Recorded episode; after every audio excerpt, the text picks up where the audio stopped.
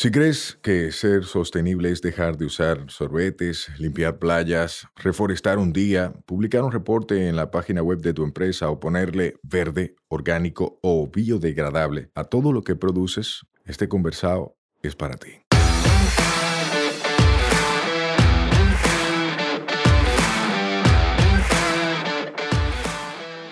Hola, somos Mivisai, los motores detrás de Tinglar y una vaina verde, y hoy vamos a tener un conversado sostenible. En cada conversado sostenible te ayudaremos a romper paradigmas y te compartiremos alternativas y herramientas para que acciones ya, sin excusas.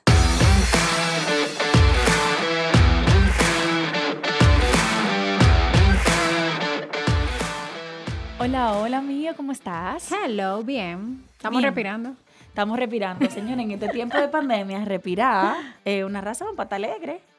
Hoy tenemos un invitado que yo conozco, que es mi cliente de una vaina verde y que se está convirtiendo en mi amigo, diría. No me voy a, a asumir el término, ¿verdad? Porque eso se gana, eso no se dice. Pero vamos a hablar con Jonathan. Hola, Jonathan. Hola. Jonathan Ruiz. ¿Quién eres tú? Porque el que te asume que el que te escucha no tiene ni puta idea de quién tú eres. Bueno, eh, ¿cómo te digo? Yo soy Jonathan, sin maná, Ajá. eh, pana de todos lados y como un poquito más formal, eh, soy científico ambiental. Científico ambiental, porque él lo dice así sencillito, como, "Oh, yo soy científico ambiental. Ahora explícame qué diablo Esa es eso. mi formación de, de grado. Y, y nada, eh, por esa parte entonces me fui eh, yendo por el lado de la minería, por un montón de cosas. Eh, pero tuvimos la oportunidad y seguí desarrollándome por ese lado, Científico ambiental, ¿no? De tu estudiante. en la Universidad de Buenos Aires. Ah, ok. Aquí no fue, porque aquí Ok, esa carrera no, fue. está. No, aquí Todavía fue. no, es algo que tenemos que trabajar porque hacemos falta. Eh, se- dicen, no sé a quién fue que le escuché, dice eso, era que eran uno en un millón, literalmente. Entonces, eh, sí, necesitamos más científicos. ¿Qué De todas las cien- cosas, no solamente ambientales, se necesitan más ¿Pero qué científicos. hace un científico ambiental? Eh, muy específicamente, yo diseño cosas ambientales. eh, es lo principal. Fíjate, el, el ejemplo que yo siempre uso es la comparación entre el ingeniero civil y el arquitecto. Ajá. El arquitecto diseña y el ingeniero construye. Entonces están los científicos ambientales y los ingenieros ambientales. Ah, o sea, tú eres un arquitecto ambiental. No, Al revés, el ingeniero. yo soy científico. Pero, Investigación. Eh, sí, hago investigación, hago desarrollo. Eh, gran parte de mi, de mi quehacer profesional fue eso. Eh, ahora mismo estoy en, en- en otra, en otra parte, más en, en dirección. Pero sí, yo inicié eh, trabajando en un laboratorio que construimos y nos pasamos, yo me pasaba el día entero echando agua en un potecito, echándole polvito para que cambiara de color y cambiándolo de un potecito para otro. Eh, y ver qué, qué, qué resultado tenía. O sea, reacciones, prueba y error. Yes. Oh, lo que pasa es que eso me daba más como ingeniero químico, entonces como que... Hay, una, hay un gran pone- componente químico, eh, hay un componente biológico, hay un componente de ciencia de la tierra, geología, eh, ciencias sociales también. Eh, o sea, el medio ambiente es una cuestión social. Eh, y, ¿Y qué más? Incluso eh, yo te diría que cosas de hasta interplanetaria, eh, sistémico. Un- un- uno no puede ver un, un- un ecosistema eh, solo. Eh, tiene que ver todas las relaciones que hay No, dentro claro. de eso. Y eso incluye también cosas que salen del planeta. Oh, wow. O sea, que estamos hablando con un científico. Pero ¿por qué tú decidiste estudiar eso y tú no estudiaste Derecho, Medicina, Yo iba a estudiar Derecho. Administración? Yo pasé mi examen de admisión eh, en una universidad de aquí, de Derecho. Y, y obviamente me iba a tirar por el lado del, de la ciencia, del, del derecho, Derecho ambiental. ambiental. pero eh, apareció la oportunidad de, de irme a Argentina y yo dije, no, no, yo me voy.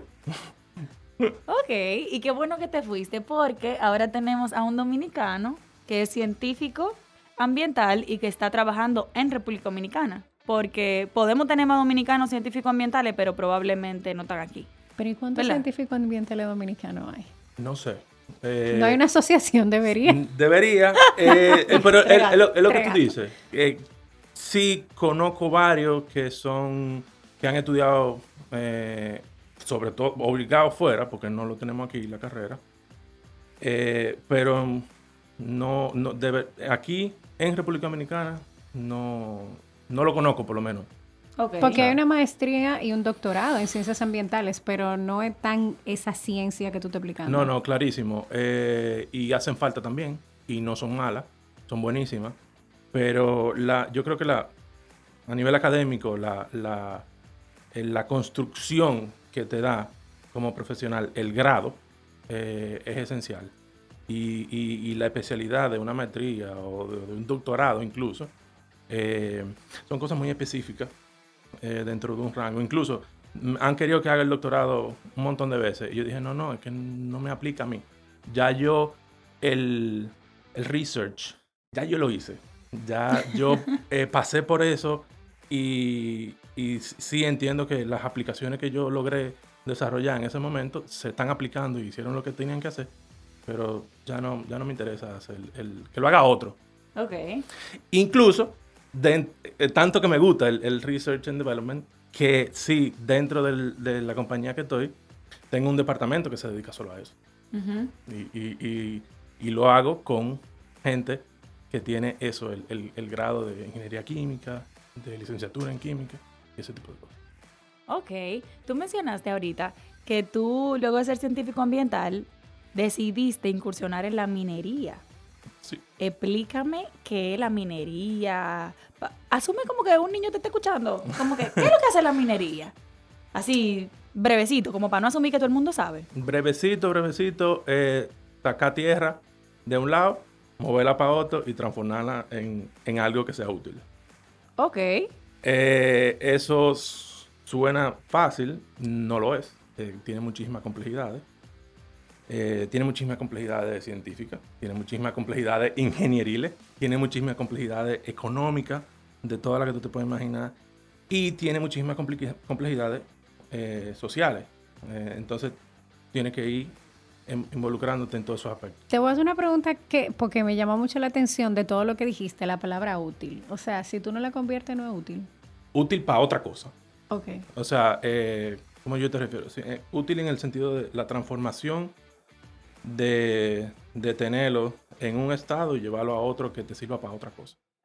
Ah, como un recurso. Como reutilizarlo, porque de por sí la tierra sola es útil. Reutilizarlo. Exacto, la tierra solo es útil para muchísimas cosas, pero por ejemplo, una roca que, que te sirva como soporte o que te sirva como, como, no sé, como adorno o como simplemente está ahí y, y es chula de ver.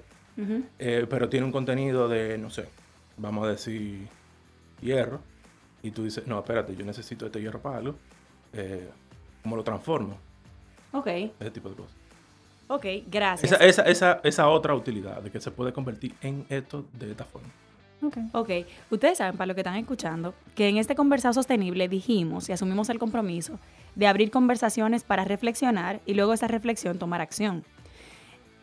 Nos encanta tener un invitado hoy que es del área de ingeniería, pero no una persona que trabaja en una mina y ya, sino una persona que ha estudiado ciencia ambiental.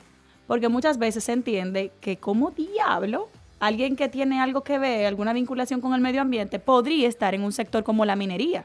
O sea, como que no es congruente para muchas personas. Yo misma, que en una ocasión trabajé por muchos años en generación eléctrica a base de carbón mineral, fui cuestionada muchas veces porque la gente no entendía cómo yo, si me dedicaba al desarrollo sostenible, estaba apoyando una generación en base a uno de los combustibles más fósiles, más, más contaminantes del planeta.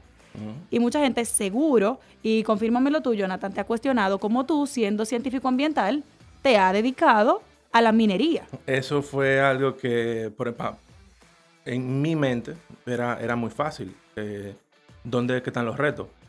Eh, era, qué sé yo, ir a trabajar en Greenpeace era una oferta y dije, sí, sí, pero es muy fácil. el, el reto grande donde era que estaba. En- y, y tenía la oportunidad de ir a trabajar en una mina y dice, no, no, espérate, esto es un- tiene que ser muchísimo más difícil y el impacto que yo voy a tener va a ser muchísimo más significativo en el territorio, en mi país.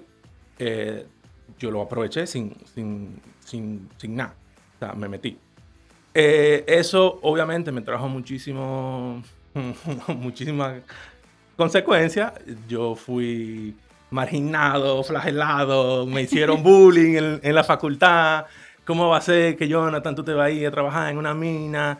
Eh, las minas no son buenas. Yo le dije eh, a, bueno, a mi compañero en la, en la facultad, loco, eh, está bien, estamos en la facultad de agronomía y estamos hablando de ciencias ambientales, pero tú estudias agronomía y tú te vas a ir a cultivar un monocultivo de soja en la pampa. Eh, ¿De qué tú me estás hablando? O sea, estamos en lo mismo, caballo. Eh, eh, pero al final, yo creo que fue. hemos. Después que nos hemos juntado, hemos limado esas, esas asperezas que se generaron ahí y, se entiende el, impacto real que se ha hecho. Eso está chulísimo y me identifico muchísimo contigo en ese aspecto porque eh, con esa referencia que compartí de que trabajé en generación a base de carbón y demás, la mayoría de la gente lo que cuestiona es que no entiende cómo tú, si quieres preservar el planeta, está en una industria que lo destruye. Sin embargo, si esa industria que lo destruye sigue existiendo y tú como consumidor final y las empresas y el gobierno y el Estado y todos los grupos de intereses que tú te puedes imaginar y mencionar, también demandan de ese recurso y de esa razón social y de ese sector, necesitamos profesionales competentes ahí adentro que digan, mira, si tú vas a comprar una bocina, compra esta, que es la que menos impacta. Si tú vas a comprar un panel solar o si tú vas a generar energía, energía eléctrica, cómprala de esta forma. Porque si no, ahí sí es verdad que nos jodimos. Pero a ver, porque esa pregunta, eso, esa discusión la tuve yo con alguien recientemente. Ok, todos tenemos un celular, todos tenemos una computadora, todos tenemos un carro, todos tenemos una casa. Sabemos el material ya transformado, obviamente, que salió de una minería. No siempre eso se hace de una forma responsable. Ustedes, yo he visto que promueven que lo están haciendo de esa manera. ¿Qué están haciendo ustedes de manera diferente que lo hace o que se certifica que sea responsable? Primero, háblame dónde que tú trabajas. Ah, sí, yo- porque hemos Porque dicho de todo y no hemos dicho ni de quién Porque es que estamos hablando. saber dónde que tú trabajas. Yo trabajo en Corporación Minera Dominicana, eh, Cormidón. Es una mina de cobre y zinc que queda en, en Maimón, en Monseñor Noel. La mina se llama Cerro de Maimón. Y eh, tú dices que cómo lo, cómo, qué, qué hacemos y cómo lo hacemos. Y es que yo te digo, todo lo hacemos diferente. Eh, diferente en el sentido de que el, el compromiso con la sostenibilidad eh, en, en todo en todos los ámbitos, dentro de los empleados, eh, dentro de la dirección, eso está en el ADN de, de nosotros. Eh, afortunadamente la mina comenzó en el, en el 2007, ya con, cuando se diseñó la mina, había un- una ley ambiental en el país, había cierta madurez y todo el diseño de la mina, todo se hizo basado en eh, estándares ambientales que ya existían. Ok. Entonces, Eso, Eh, eso, es una eso te da- desventaja para ustedes. Porque el que está operando, estaba operando cuando no había legislación y todo estaba bien. Ustedes entraron con más control. nosotros tenemos con más controles, pero tú dices que es una desventaja. Eh, Todo lo contrario, es una ventaja, porque ya todo estaba ahí y era cuestión de, ok, lo hacemos así, lo hacemos así, y ya existía un marco legislativo. Entonces, hay mucha gente que lo ve como una camisa de palo, y yo dije, no, eh, mientras más tú me regulas, mientras más control tú me pones, más fácil para mí, porque yo solamente tengo que cumplir con eso. Entonces, las cosas que yo tengo que hacer para diferenciarme tienen que estar por encima de eso. Y ahí es que tú vienes, ¿qué ustedes hacen diferente? O sea, ¿qué yo hago diferente? Que no solamente cumplo con lo que ya está establecido, sino que busco la forma de innovar. Todos los días tengo gente dedicada solamente a eso para ver cómo eh, trasciende la, la cuestión. Nosotros teníamos muchísimas acciones ambientales que, eran buenísimas, eh, pero no veíamos como que iba en, en un norte específico. Y lo primero que hicimos fue, no, espérate, vamos a alinearnos. Se estableció una, una, una estrategia de sostenibilidad. Se, se juntaron todas esas cosas que íbamos haciendo y dijimos, ok, vamos para esto. Desarrollamos unos ejes y vamos a trabajar con la gente, con el agua y con la parte de, energía. Eh, porque eran las cosas que- materiales que, que entendíamos que eran lo más eh, difícil de, de, o sea, de atacar.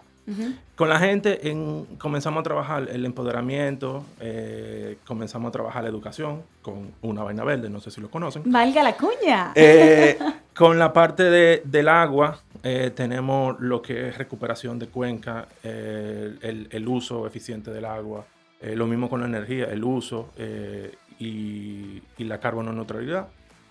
Nosotros no, hicimos el cálculo de la huella, como la compañía, eh, completa lo- los tres ámbitos del, del, del coso. Inclusive estamos hablando hasta de los vuelos internacionales de esta gente que te digo. O sea, el impacto no solamente en el territorio, sino a nivel global. Ok.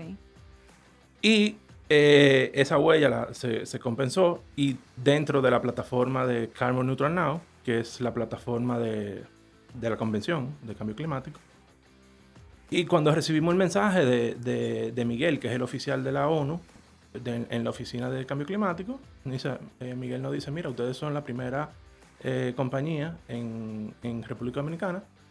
Yo me engrifo y digo, mierda, qué orgullo eh, de ser la primera compañía dominicana. Pero también, más para abajo en el correo, dice, y también son la, prime- la, la primera mina en el mundo en ser carbono neutral. Yo, o sea, Algo estamos haciendo diferente. el DH, eh, como dominicano, eh, se me subió, tú sabes, el orgullo allá arriba. Eh, ¿Qué otra cosa? Por ejemplo, el, el Sayuri que ha ido muchas veces allá a la mina, eh, el café. Nosotros tenemos el café de nosotros, el local, eh, y ese café eh, se siembra en la Loma de Blanco.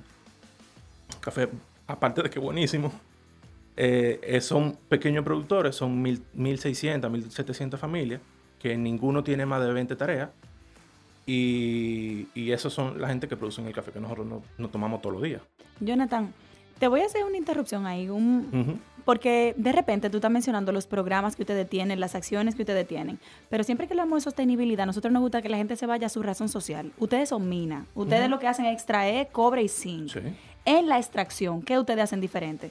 Ustedes no extraen de forma tradicional. No, es subterránea. Ajá. Eh, bueno, hasta el- funcionó del 2006 hasta el 2020 eh, como, como mina a cielo abierto. Eh, una de las cosas diferentes que hacemos, por ejemplo, esa mina a cielo abierto es un hoyo en la tierra, es roca, y cuando llueve se llena de agua. Exactamente. La roca es densa, no es porosa, y entonces se queda a posar el agua ahí. Y todo el agua que nosotros utilizamos eh, en los procesos de separación de los minerales es el agua de lluvia que captamos ahí. Entonces, o esa sea, que misma- no se utiliza agua potable para la extracción.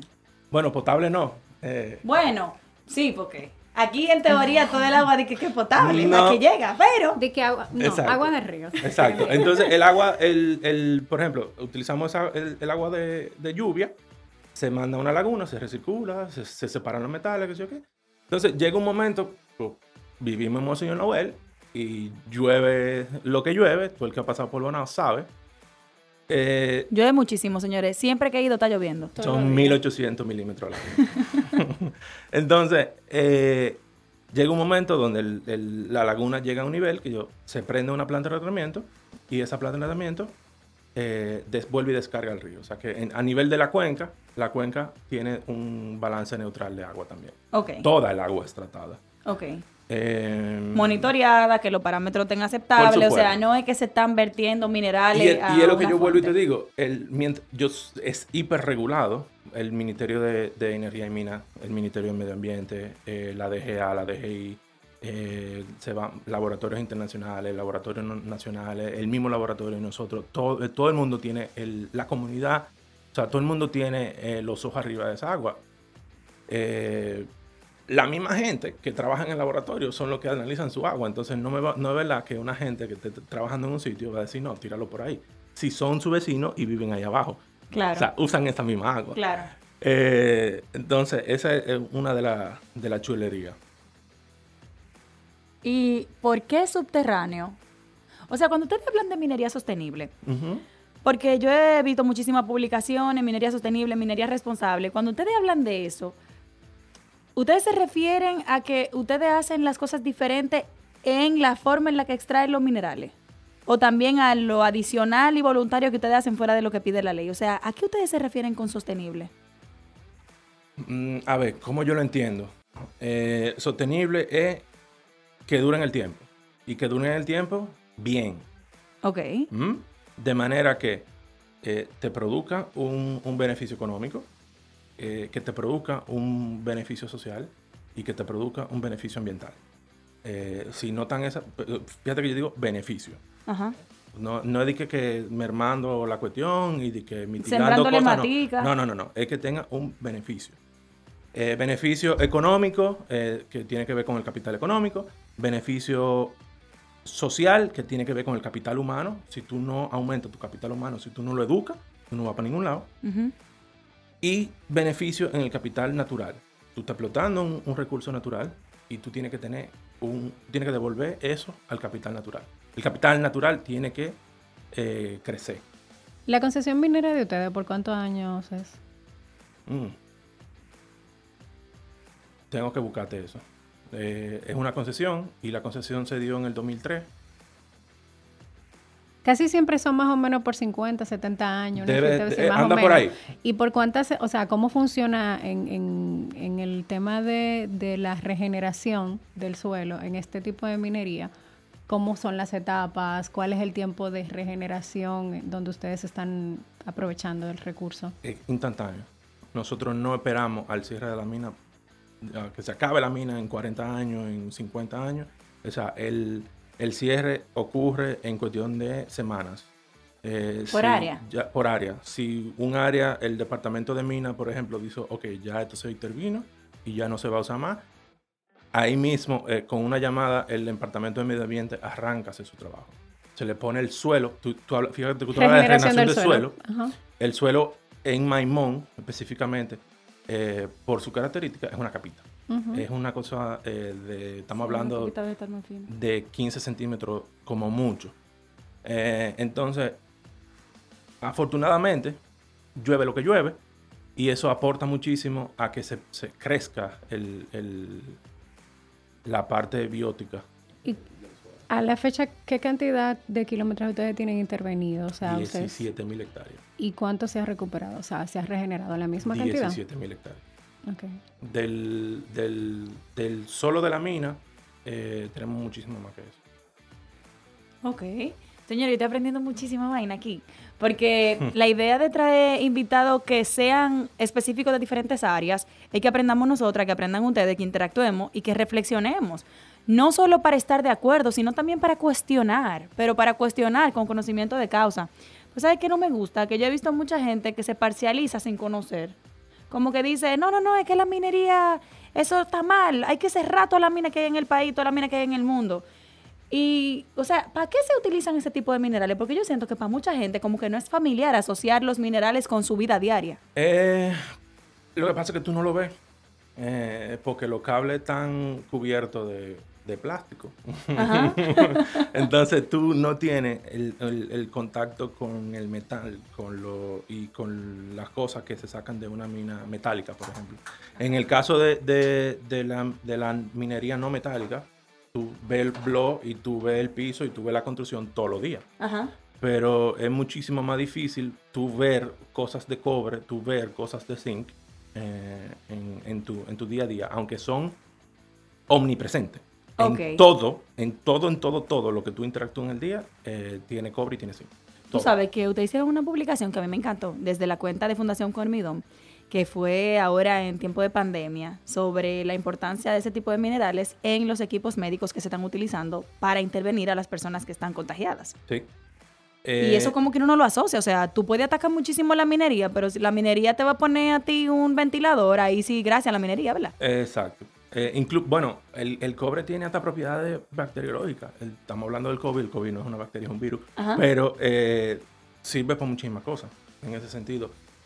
Y otra cosa es que si vamos a hacer la transición a una economía verde y vamos a hacer el aquí sacarnos de lo de lo de los combustibles fósiles, lo único que nos va a ayudar es la minería. Lo único. Porque todos los materiales que se necesitan para salir de los, de los combustibles fósiles y irnos a renovables full son cobre, zinc, níquel, litio. eh, para lo de la batería y la cosa. Aluminio, para todo. No solamente la batería de tu carrito Tesla, chulísimo, pero para los eh, paneles solares y generar energía, tú necesitas cobre, y necesitas zinc y necesitas minerales. Importante dato. O sea que si apostamos a la transición, debemos apostar a la minería, pero no a cualquier minería, no a esa que derrumba taludes, que causa derrumbe, que, degrada, que, lo lixiviado, que, contaminación. Tiene que minería sostenible, sí o sí. Ok. Señores, yo estoy feliz con esta conversación. La verdad que aprendí. Gracias, Jonathan, por la invitación. Si yo te dijera que des un mensaje de cierre así a la gente que escucha, probablemente a jóvenes que no tengan mucho conocimiento del tema, ¿qué tú dirías? Mira, lo que hace falta en este país eh, ahora mismo es gente de ciencia. Eh, todas las otras carreras están ahí, son buenas, no son malas, pero faltan científicos. Eh, se hace dinero. Yo soy un privilegiado, yo tengo un sueldo muy bueno, trabajo en un sitio muy bueno, trabajo en la mejor compañía de la bolita del mundo, pero hace falta. Y no le tenga miedo porque tú, eh, tal, siempre está el profesor que te dice, tú no, que tú vas a estudiar eso, tú no vas a ganar nada. Eh, tú te vas a morir de hambre, qué sé yo cuánto, qué es lo que tú vas a hacer, tú vas a sembrar palos. Si te gusta sembrar palos, siembra palos. Si te gusta eh, abrir sapo y estudiar biología por dentro, estudie sapo y abra sapo y estudie biología. haga, si te gusta la ciencia, dale para allá, no lo pienses que se necesita en el mercado. Eh, exacto. Y si tiene que salir, buscar la vuelta, a buscar una beca o, lo que sea, busca, que ayuda hay para todo. Muchísimas gracias. Yo creo que el mejor comentario de cierre no podíamos tener. Tú sabes que me gustaría que tú dejaras las formas de contacto con Cormidón. De repente mucha gente escuchando te dice, ahora yo quiero trabajar ahí, ahora yo quiero saber si es verdad lo que ellos hacen. Hacen visita o no hacen visita, ¿dónde pueden contactar? Todas las visitas eh, son bienvenidas. Eh, nosotros tenemos esa política de puertas abiertas, no tenemos nada que esconder. Eh, ven, no solamente lo escuche de mí, no, no me haga caso, eh, no, no, me, no me crea. Ven y tócalo, huélelo, siéntelo, eh, míralo con tus propios ojos, que, eso es lo que te va. Si te va a terminar de convencer, no es obligado a convencerte, pero te convence porque lo viste tú mismo, no porque yo te lo dije. Eso es muy interesante, sobre todo porque por muchos años, bueno, también tenemos la experiencia de la Rosario Dominicana, que la mala experiencia. Que, bueno, que de ahí parte mucho de lo que el dominicano cree sobre el tema de minería. Eh, prometo leer un poco más, o sea, sobre eso y, documentarme sobre lo que ustedes hacen, porque ciertamente no tengo toda la información. Y luego salgamos de un hecho que tenemos ahora.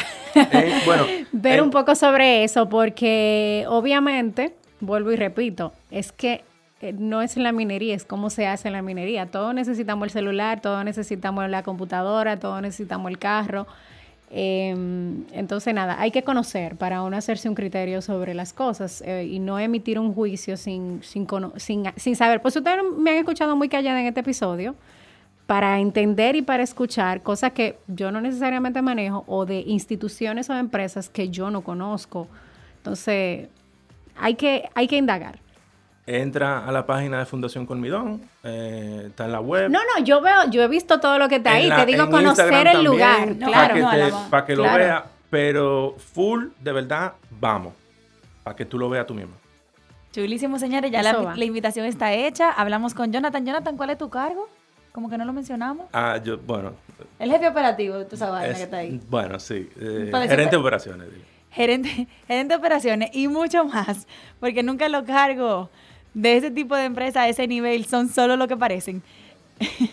Entonces, de verdad que muchas gracias por tu tiempo, por compartir tu experiencia profesional y, de la minera como tal, porque valoramos muchísimo como que aprender de vainas nuevas desde otro enfoque. Siempre lo hemos visto, como menciona Mío, desde la experiencia que tenemos, desde lo que conocemos, que es muy limitado y que casi siempre malo. Entonces, escucharte hablar nos abre la puerta a indagar, a preguntar, a cuestionar y a ver hay un cuento también para niños de, la mina. De Leonora, que salió ahora en la revista Tobogán. Eh, está chulísimo. Eh, ahí ella es un personaje muy maimonero. y es una niña muy eh, de esta generación, pero con, con, con, una curiosidad y una inquietud que es muy característica. Muchísimas gracias. Bye bye. Nos vemos en una próxima. Este podcast se graba en nuestra casa, M33. M33, somos de tu mundo y te entendemos. Nos escuchamos la próxima semana. Recuerda que esta vaina es todos los martes. Mientras tanto, nos vemos en las redes Mío Explorando y Sayuris Bonet. Un fuerte abrazo.